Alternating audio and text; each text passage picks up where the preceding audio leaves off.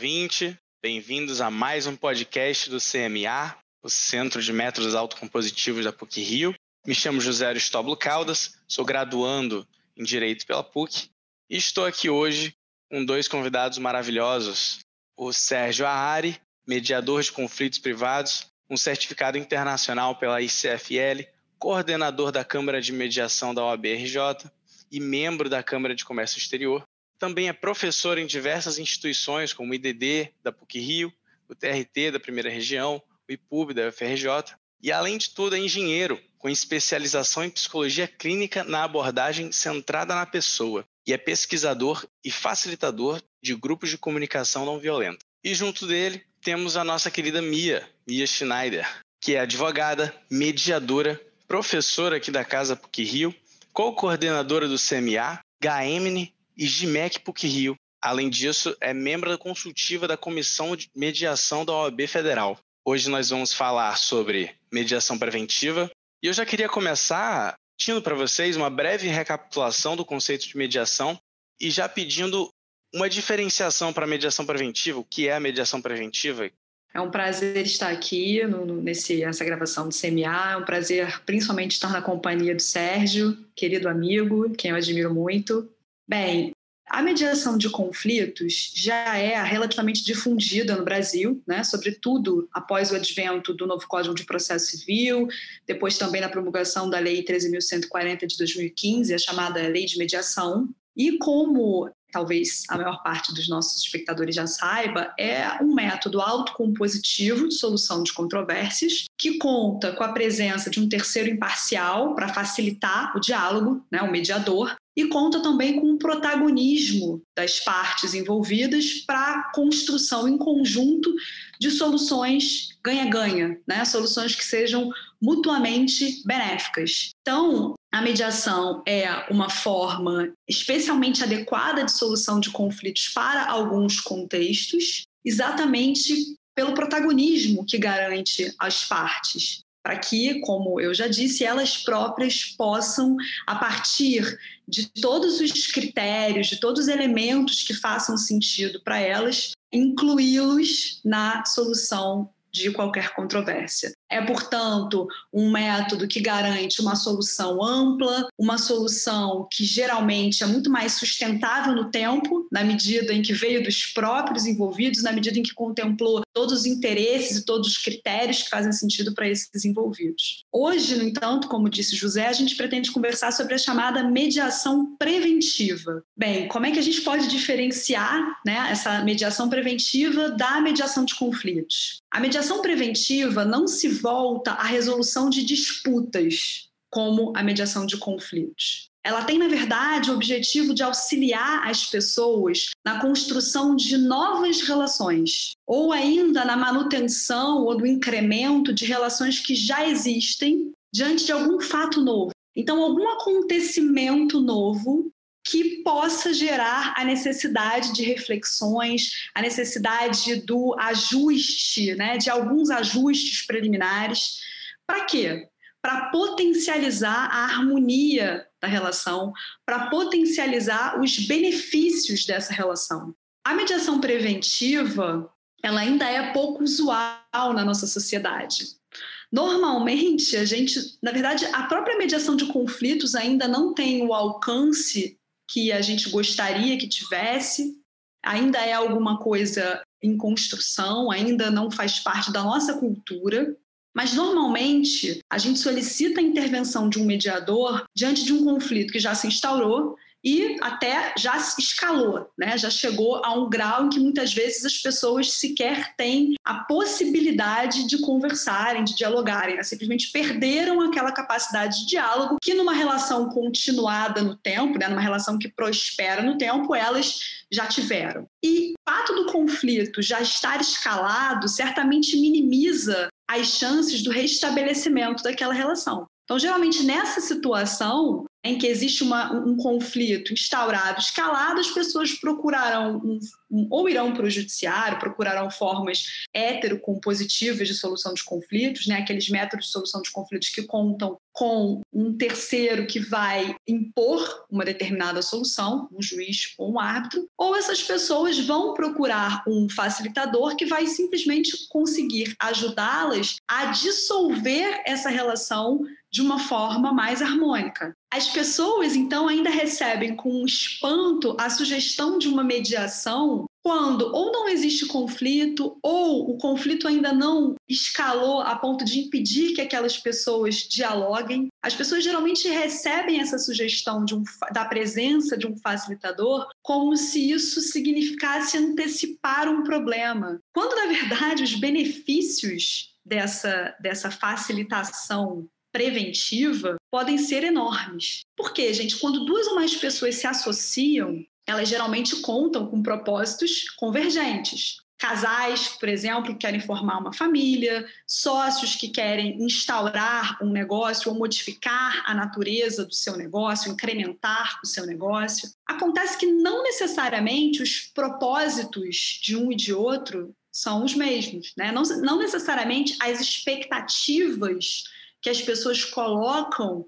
nessa parceria são as mesmas. Eu diria que, na verdade, o mais comum é que não sejam. Nós partimos das nossas expectativas. E essas nossas expectativas, elas estão relacionadas com as nossas histórias de vida, com os nossos princípios, os nossos valores a nossa bagagem. E a gente não tem o hábito de checar se as nossas pretensões correspondem, ou ao menos são complementares com as dos nossos parceiros, parceiros afetivos, parceiros comerciais, parceiros societários. A mediação preventiva, então, ela oportuniza a reflexão quanto a isso. Quais são os nossos próprios interesses? Quais são os interesses de todos os demais envolvidos nessa relação? E a partir do clareamento quanto às reais intenções de cada um dos, dos parceiros, a gente vai permitir ajustes preliminares. A gente abre espaço para planejamento, a gente abre espaço para que temas sensíveis sejam pensados,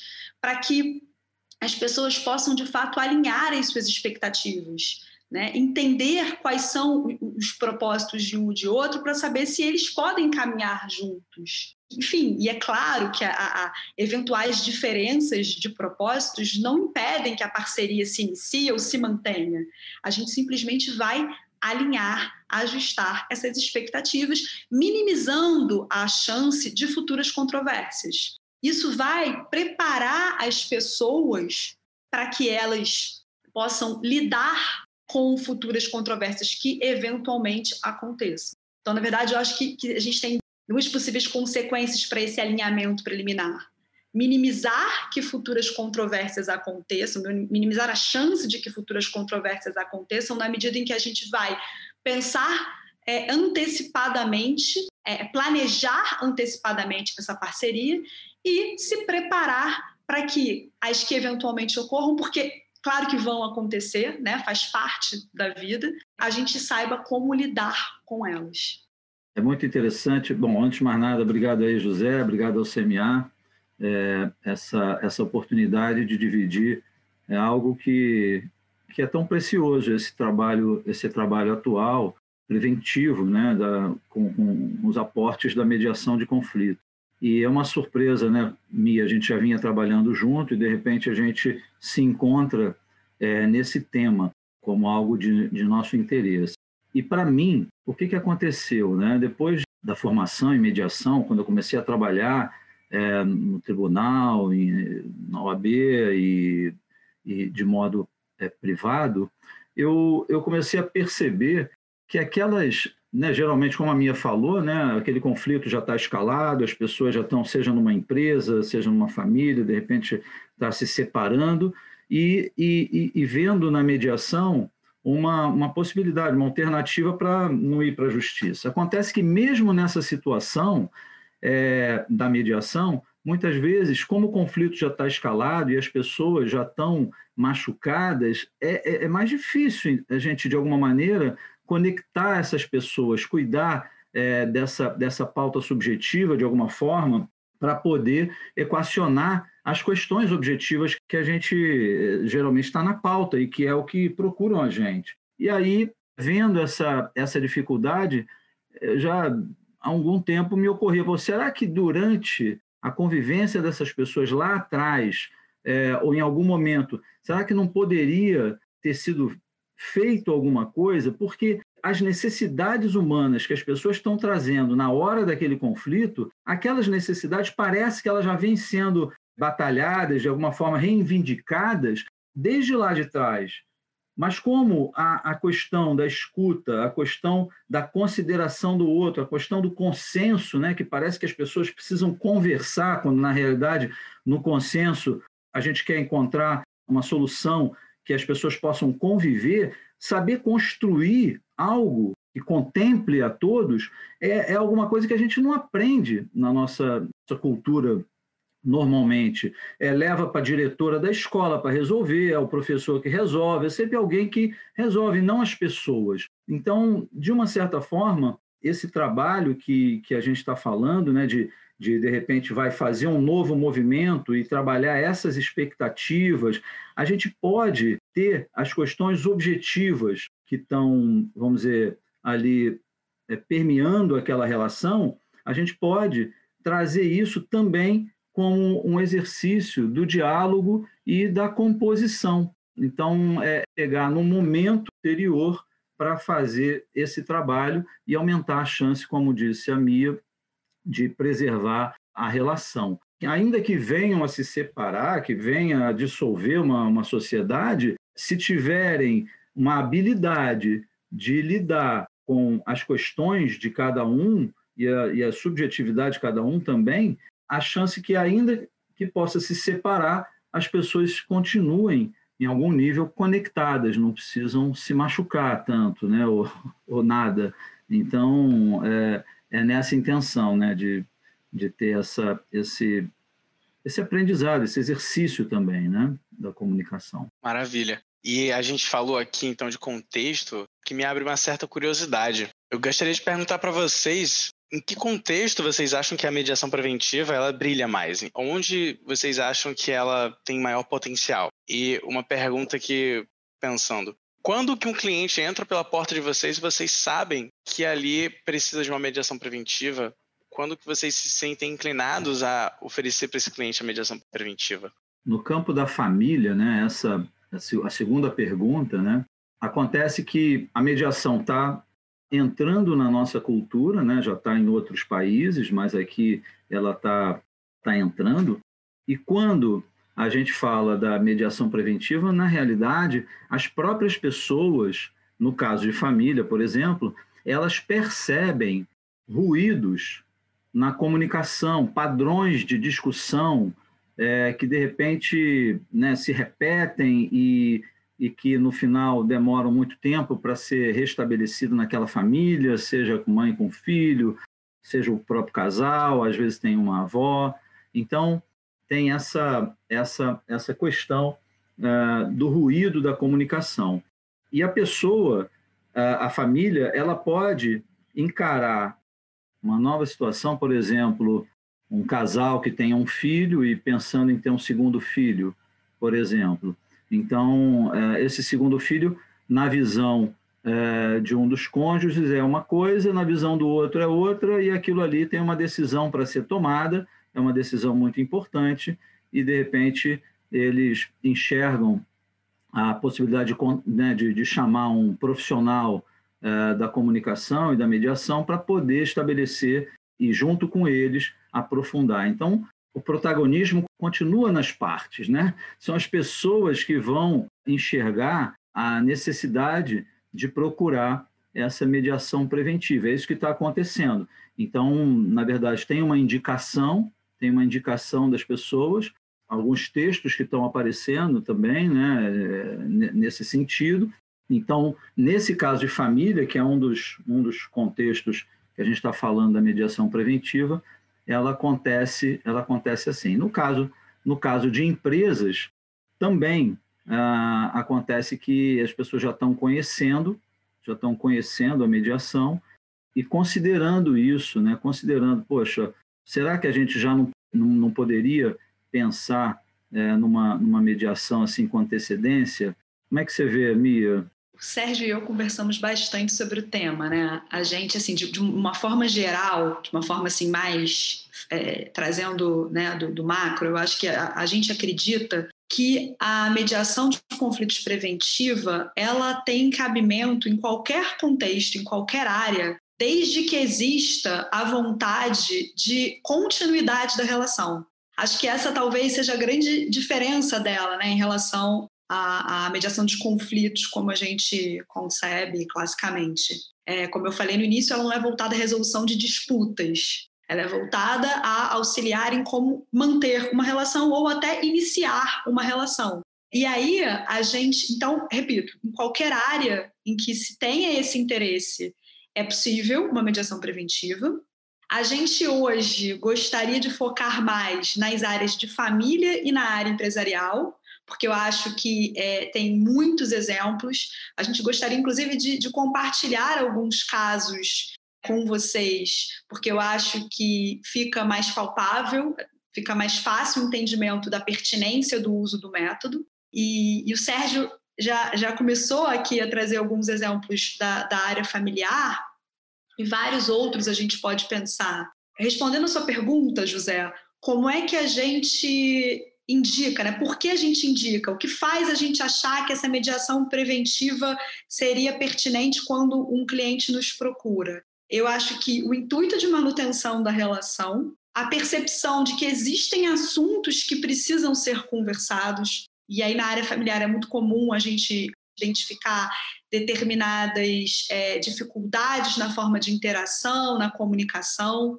Na área comercial, na área empresarial, talvez a gente consiga focar em questões mais objetivas, como eu também já mencionei um pouco aí na minha fala inicial, alinhamentos é, a respeito de, de contratos, de parcerias. Mas, enfim, são muitos os exemplos em cada uma dessas áreas.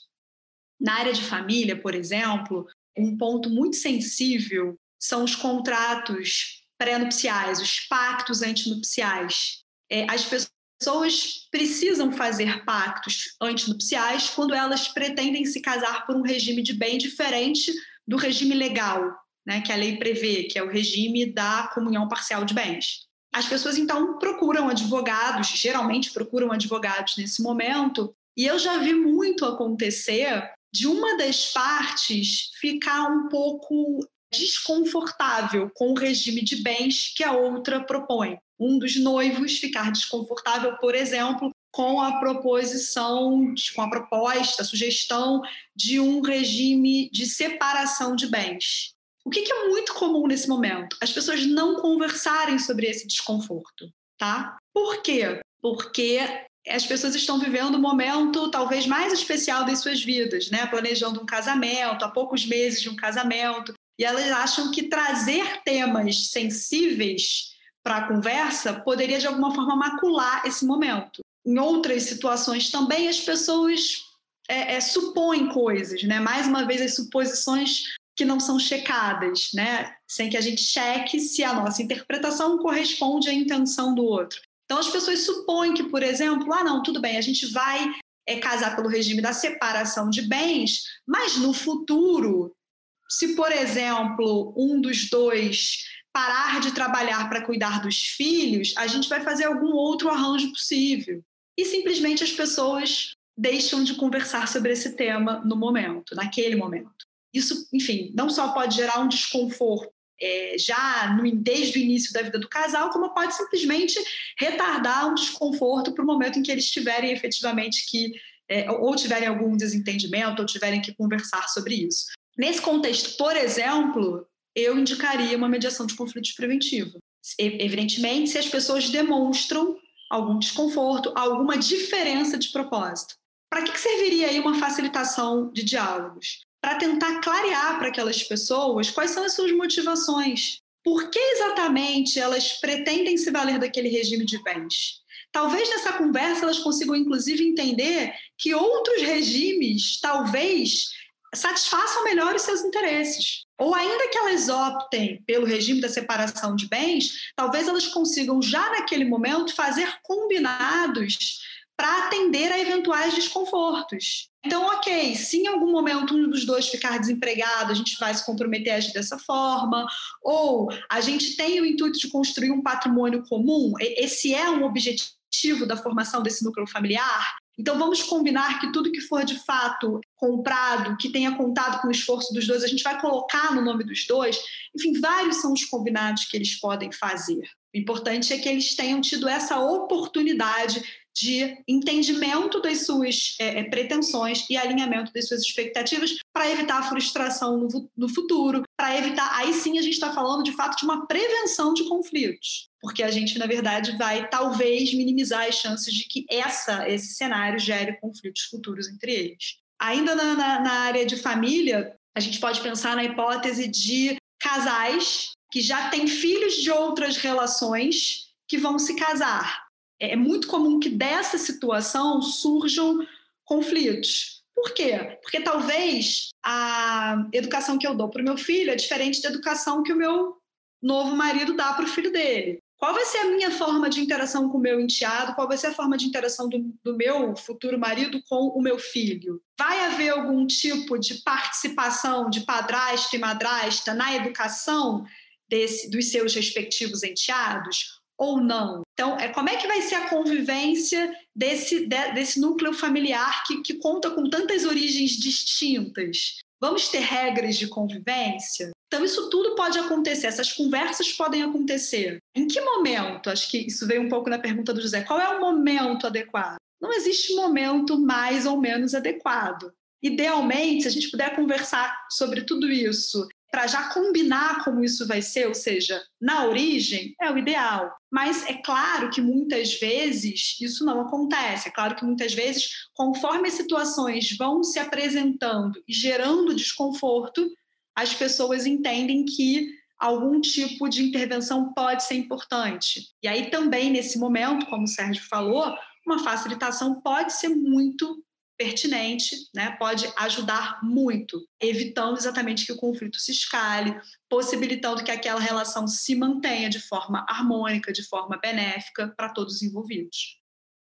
É como você falou, né, uma manutenção, né, ou, ou o início, né, de alguma maneira, a continuidade da relação. Eu tenho uma situação que eu mediei e que é do, do âmbito é, da sociedade, né? Então era um casal de amigos, né? Um casal na verdade, era um, era um, um homem e uma mulher, e esses dois, eles, eles eram muito amigos e eles é, desenvolveram juntos uma linha de doces de chocolate e começaram a produzir isso, só que isso cresceu, cresceu, eles começaram a fazer isso na cozinha, ficaram alguns anos ali produzindo aquilo, e passados ali é, quatro anos, aí eles resolveram, porque precisavam formalizar e criar ali uma sociedade. E naquele momento, o que, que aconteceu? Uma, uma das pessoas considerava que, ao abrir essa sociedade, era 50% para cada um, como eles tinham conversado lá no início. Então, achava que aquilo ali era a regra e continuava valendo. Mas, para outra pessoa, não. Para outra pessoa, havia uma diferenciação que se construiu naqueles quatro anos e a pessoa, então, achava que a responsabilidade dele era maior então eh, o conhecimento era maior, então esses percentuais não batiam. E a gente foi fazer uma, uma mediação que era uma mediação para criar essa sociedade, para eles conversarem sobre isso, enfim, definirem esse percentual. Né? Vai no sentido contrário que no, normalmente as mediações acontecem, que é na separação da sociedade, né? Então, como é que vai separar? E esse caso era como é que vai juntar. E foi curioso, né? Porque, na realidade, depois das conversas, uma das pessoas viu que, na verdade, o que era mais importante para a pessoa era a amizade, e que da, e daquela maneira que estava se constituindo, já estava apontando para algumas situações que eles estavam vendo que não estava encaixando para eles. E aí foi muito interessante, porque uma das partes acabou vendendo a sua parte para outra e a outra abriu a empresa sozinha. Então, foi interessante, eles permaneceram amigos, agradeceram e foi toda uma. É, porque eram, na verdade, eles descobriram isso. Né? Então, é um, um exemplo prático dessa história. Né? No campo da família, eu vejo também um trabalho que é um trabalho com maior continuidade, assim, porque como a gente está falando de uma manutenção da relação, as pessoas ainda convivem de alguma forma. E dentro dessa convivência existe um tempo que é um tempo diferente da, do tempo quando as pessoas estão se separando e quando, e quando o conflito já está escalado e o nível de comunicação já está deteriorado, como as pessoas ainda convivem, de alguma forma, existe um campo favorável para o aprendizado, o exercício dessa outra maneira de se comunicar e resolver as suas questões. Então, eu faço alguns atendimentos que, de repente, já estão aí, estão rolando algumas sessões, né? mais sessões do que normalmente a mediação tem, né? E vem rolando alguns meses. Então, o que, que acontece? Tem casos no decorrer desse trabalho que são os casos objetivos. Então, então por exemplo, é, vai ter uma, uma viagem e naquela viagem as pessoas querem conversar sobre como vão lidar com possíveis problemas assim né, com as crianças e então elas querem conversar sobre aquela viagem então é algo que vai por esse campo também do subjetivo né que eu venho trazendo aqui porque a mediação ela na lei da mediação isso é, é previsto né a resolução é, de conflitos e a manutenção, né, a preservação da relação. Eu acho que aqui a gente está falando muito dessa segunda parte né, também. É, na área empresarial, tem outras situações que, na minha percepção, tornam bastante é, adequada também essa, essa tentativa de uma facilitação prévia, pensar assuntos previamente, estrategicamente. Então, por exemplo, toda vez que você vai iniciar um negócio, ou que você vai modificar o seu negócio, trazer algum tipo de, de, de, novidade, de incremento, enfim, um sócio novo. Em todos esses momentos faz sentido você conversar sobre alguns pontos. Então, na criação de uma nova relação, de uma nova parceria, de uma, de uma nova sociedade, quais são os objetivos de cada um com esse negócio? Gente, pode parecer estranho, porque afinal de contas, quem é advogado sabe que todo contrato social indica um propósito, né, o objeto social, mas não necessariamente aquelas pessoas têm as mesmas intenções com a criação daquele negócio. Para um, pode ser um investimento, alguma coisa da qual ele pretenda colher frutos a longo prazo, a sua aposentadoria, por exemplo. Para outro, pode ser um negócio que ele precisa para o dia seguinte, né? Ou enfim, para daqui a, a, num curto espaço de tempo ter se tornado o seu meio de subsistência. Evidentemente, são objetivos muito diferentes e que talvez levem a investimentos, a atitudes, a decisões na vida daquela empresa que possam gerar estranhamento de um e de outro. O fato de eles terem objetivos distintos impede que eles iniciem essa parceria? Evidentemente que não, mas eles precisam conversar e alinhar e entender qual vai ser a disponibilidade de tempo de um e de outro para aquele negócio, qual vai ser a disponibilidade financeira de um ou de outro para aquele negócio? Qual vai ser a forma de rateio dos lucros a partir dessas outras premissas? Afinal de contas, quando houver lucros, a gente vai investir novamente no negócio ou a gente vai distribuir entre nós? Enfim, todos esses temas podem e devem ser conversados com antecedência. Qual é o, o grau de disponibilidade que cada um dos sócios terá nessa sociedade? Eu vivenciei alguns anos atrás, dois casos que eram relativamente similares e que tiveram desfechos muito diferentes. Eu gosto muito de falar sobre eles, porque para mim eles foram muito emblemáticos. A diferença foi que um contou com um alinhamento prévio e o outro não. O primeiro caso foi de três sócios que me procuraram para ajudá-los a elaborar um contrato social na verdade eram amigos, né? Havia uma relação é, é, de amizade entre nós e eles não me procuraram é, para assessorá-los é, tecnicamente. Eles não pediram a minha opinião, em resumo, né? Na verdade, eles precisavam simplesmente que um advogado assinasse aquele documento para eles. Eles chegaram para mim já com um contrato social, um modelo pronto que veio do contador deles, aquela coisa bem padrão. E eu vi que existiam algumas lacunas ali, né? E eu, eu comecei a conversar com eles Nessa época foi alguma coisa totalmente intuitiva, eu ainda não tinha formação em mediação de conflitos, pela minha experiência né, na advocacia, eu sabia dos possíveis conflitos que aquele contrato poderia suscitar, trazer, e eu comecei então a tentar conversar com eles e, e a fazê-los ter clareza sobre seus propósitos. E eles não gostaram muito daquela conversa, eles achavam que aquilo não era necessário, por que, que a gente vai antever problema, né? Para que, que a gente vai discutir uma coisa? Quando acontecer, a gente resolve. E eles basicamente deixaram a previsão de que os lucros seriam divididos. Na verdade, eles investiriam o primeiro ano todo de lucros no negócio, e a partir do segundo ano, eles dividiriam conforme o trabalho de cada um, enfim, eles deixaram uma coisa bem, bem aberta bem ampla, mas com a ideia inicial entre eles de que todos eles trabalhariam sempre juntos em todos os empreendimentos e que, portanto, eles rateariam em partes iguais, um terço para cada um, o resultado de cada trabalho. Pois bem, o primeiro ano aconteceu e, e, foi exatamente da forma como eles tinham combinado, né? todo o retorno sendo reinvestido no negócio. E no segundo ano, eles começaram a ter problemas.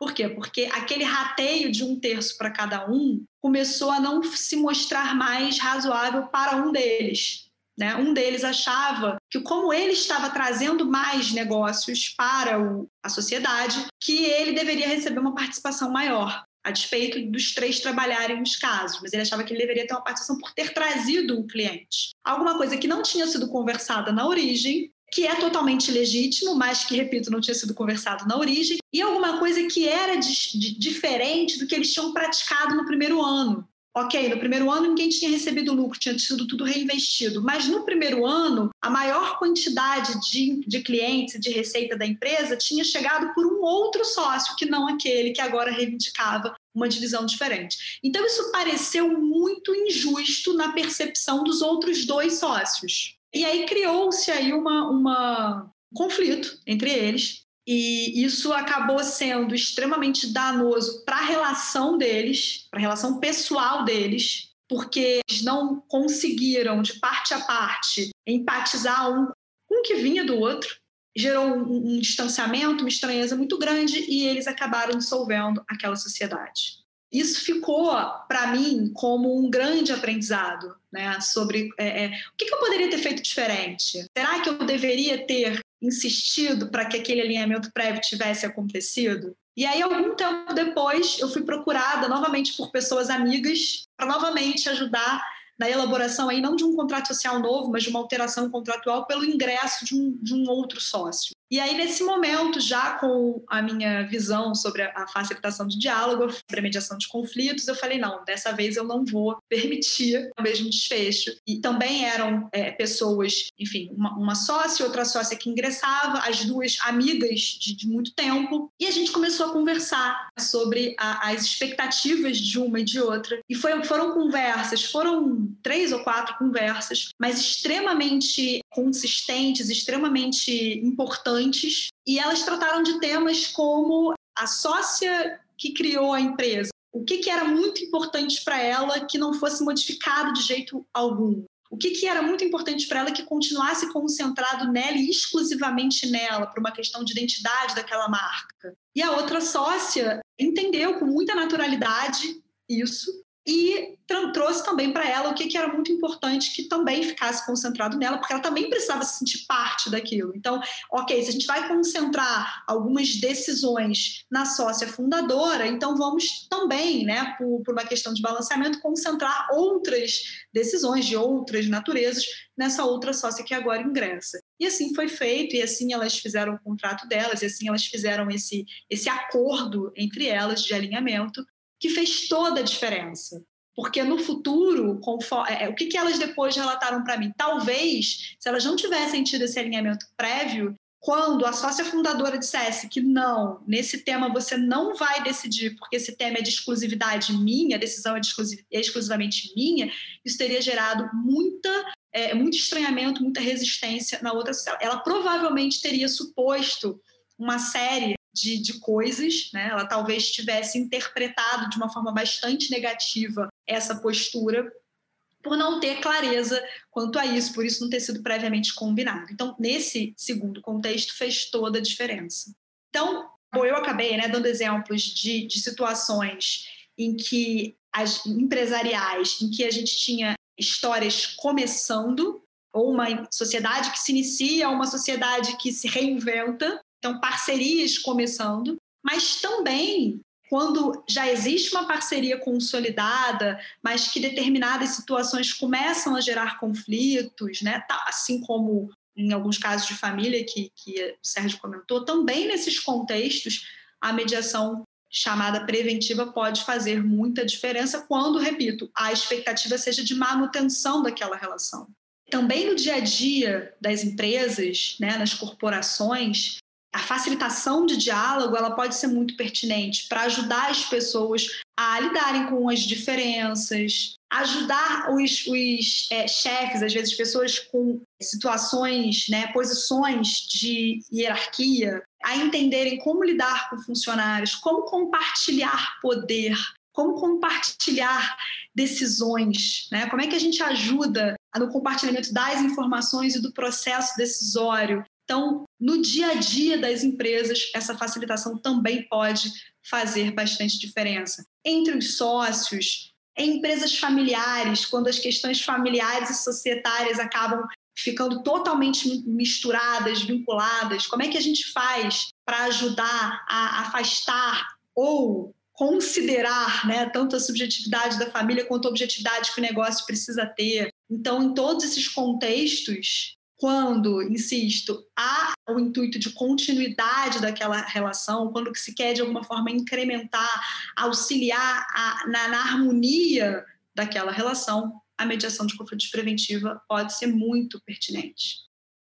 Então, falamos bastante aqui sobre contexto de família, sobre o contexto empresarial. Agora, quando foi exposto o contexto de família, fiquei bastante curioso para entender até que ponto a gente está falando de uma mediação preventiva, em que medida a gente está falando de uma terapia, algo parecido. Como que esses dois institutos, esses dois instrumentos, eles se diferenciam? É uma excelente pergunta, é, José. Eu vejo o seguinte: quando a gente está trabalhando numa família, vamos dizer, o fluxo ah, da comunicação de alguma maneira, é evidente que isso tem um resultado terapêutico de alguma forma, porque é, de alguma forma está tá tendo uma cura ali, no mínimo, quando está tendo um entendimento, uma compreensão do outro, consideração do outro, e não tem dúvida.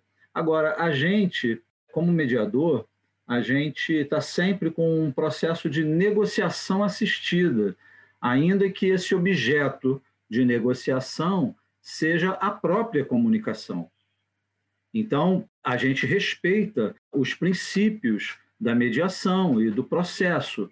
Então, nessa mediação preventiva, a gente pode convidar especialistas, como a mediação admite. Então, eu posso chamar uma psicopedagoga numa reunião para poder conversar sobre algumas questões educacionais, a própria presença de advogados, no sentido de, de repente, vão passar por um, uma nova decisão que demanda conhecimento legal e de repente vem ali né, um, uma assessoria jurídica. Então, isso falando desse aspecto que talvez tenha te suscitado essa curiosidade, né, porque são encontros periódicos, né, de repente a relação está se dando, então fica uma coisa né, nessa linha.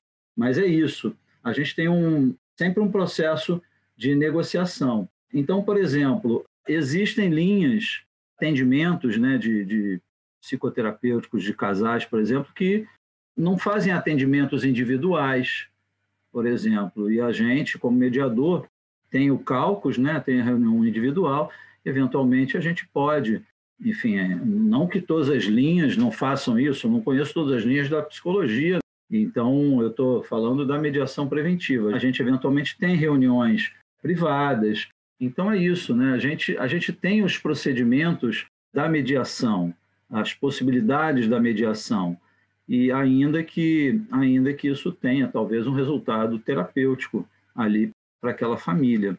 Então é isso, tem um tem um campo ali que é, que pode ser parecido, né? Mas eu, por exemplo, não sou psicólogo. Eu sou mediador de conflitos. Apesar de ter feito agora uma pós-graduação na área de psicologia que me apoia muito para mediação preventiva, porque o peso das questões subjetivas nesse tipo de mediação de família existe, existe sim, da gente ter esse olhar é, subjetivo.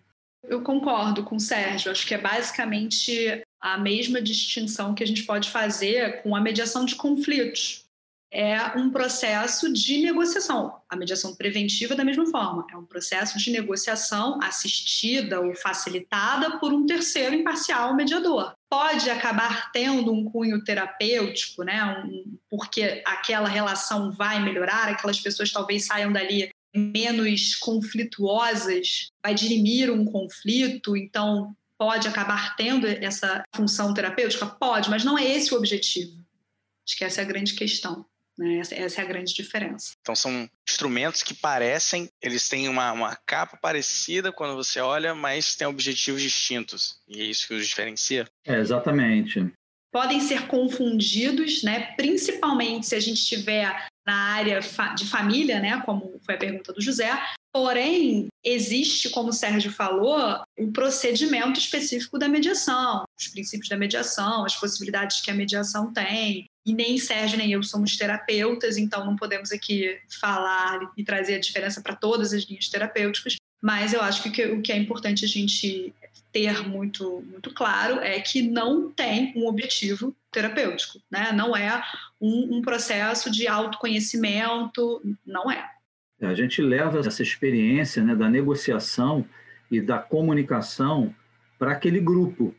E aquele grupo faz proveito, é claro, é, a gente vai estar decidindo se é um segundo filho, como aquele exemplo, ou então um pacto pré-nupcial, ou uma viagem, de repente, que são temas objetivos e grandes que certamente têm ali as questões subjetivas, cada um como cada um vê aquilo. Mas a gente está trazendo a negociação e falando questão da comunicação entre eles, como trazer isso ali para o dia a dia, né? Então a gente está com foco na comunicação. É uma das questões é que momento é esse, como a gente já, já conversou sobre isso, e eu vejo assim, eu tenho um olhar como organismo, né, como sistema, aquele organismo da família, ou aquele grupo, seja um organismo da pessoa, né? E esse organismo, de alguma forma, ele tem um fluxo ali de comunicação, enquanto há uma continuidade naquela relação, existe um fluxo e a gente decide tudo, a gente negocia qual é o tema de hoje, né? Como é que vocês vão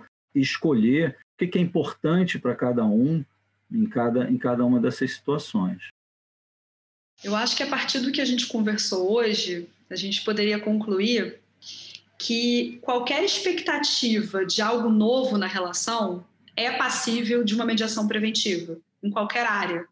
Quanto ao momento mais pertinente para que haja essa intervenção, haja essa ajuda de um facilitador, isso pode acontecer na constituição dessa relação, seja uma relação afetiva, seja uma relação comercial, societária, como os exemplos que a gente deu aqui. Isso pode acontecer também, isso pode ser necessário também ao longo dessa relação, quando desentendimentos começam a acontecer. E afinal de contas, por que deixar escalar o conflito para resolver uma disputa, ao invés de tentar, de alguma forma, ajustar o que precisa ser ajustado para que a harmonia daquela relação retorne. Então, independente do momento em que se verifique a necessidade desse facilitador, em que se valha da mediação preventiva, seja na constituição da relação, seja ao longo dela, sempre que exista o intuito de manutenção dessa relação, a mediação preventiva poderá ajudar bastante as pessoas poderá ajudar bastante no incremento dessa relação. Maravilhosa fala, Mia. Eu queria então agradecer vocês imensamente, tanto a Mia quanto o Sérgio, por virem aqui hoje para apoiar o nosso projeto com a gente nessa jornada. Foi um prazer imenso ter vocês aqui. A fala de vocês com certeza vai elucidar a cabeça de muitas pessoas, sejam estudantes de direito, sejam já praticantes da área, ou aqueles que meramente têm um interesse na mediação. Então é isso, pessoal. Muito obrigado e até o próximo episódio. Muito obrigada, José, pelo convite. Muito obrigada, Sérgio, pela parceria. Beleza, obrigado, José. Obrigado, Mia. Sempre um prazer estar com você.